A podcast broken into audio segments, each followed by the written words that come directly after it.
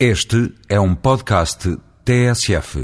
Termina no próximo sábado, na véspera da entrada em funções da presidência portuguesa da União Europeia, a discussão pública do livro verde da política marítima europeia, na qual o presidente da Comissão, José Manuel Durão Barroso, se empenhou particularmente. A Comissão, nos seus objetivos estratégicos até 2009, salientou Torna-se especialmente necessário termos uma política abrangente, orientada para o desenvolvimento de uma economia florescente e para a plena exploração do potencial das atividades centradas no mar de uma forma sustentável para o ambiente.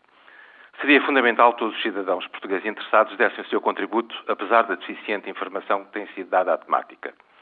Esta será, sem dúvida, uma das áreas estruturantes na política da União Europeia, à qual Portugal e a Presidência devem dar a maior atenção e colocar no topo das prioridades. Portugal, como se refere na Estratégia Nacional para o Mar, aprovada em dezembro passado, possui uma das maiores zonas económicas exclusivas da Europa, com 1 milhão e 700 mil quilómetros quadrados, 18 vezes a sua área terrestre, a qual será alargada com a extensão dos limites da plataforma continental e também onde as regiões autónomas têm uma particular relevância. Ora, tal evidência, já para não falar no passado histórico, implica que a exploração sustentável das enormes potencialidades de recursos seja uma das esperanças de desenvolvimento económico para o nosso país.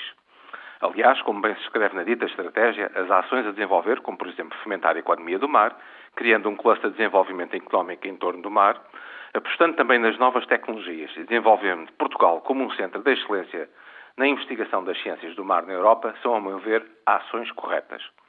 O problema é mesmo a palavra ação. É que, em bom rigor, temos vivido em tempo de absoluta inércia no que diz respeito à estratégia para o mar português. Para além da recente nomeação da Comissão Interministerial para os Assuntos do Mar, nenhuma ação concreta foi desenvolvida. Os programas de investigação científica estão, na sua essência, congelados, havendo casos de concurso que há um ano esperam o resultado das avaliações. O financiamento dos laboratórios e centros de investigação garante mal os serviços mínimos e do cluster económico a desenvolver vão aparecendo apenas iniciativas desconexas como as regatas aqui e acolá.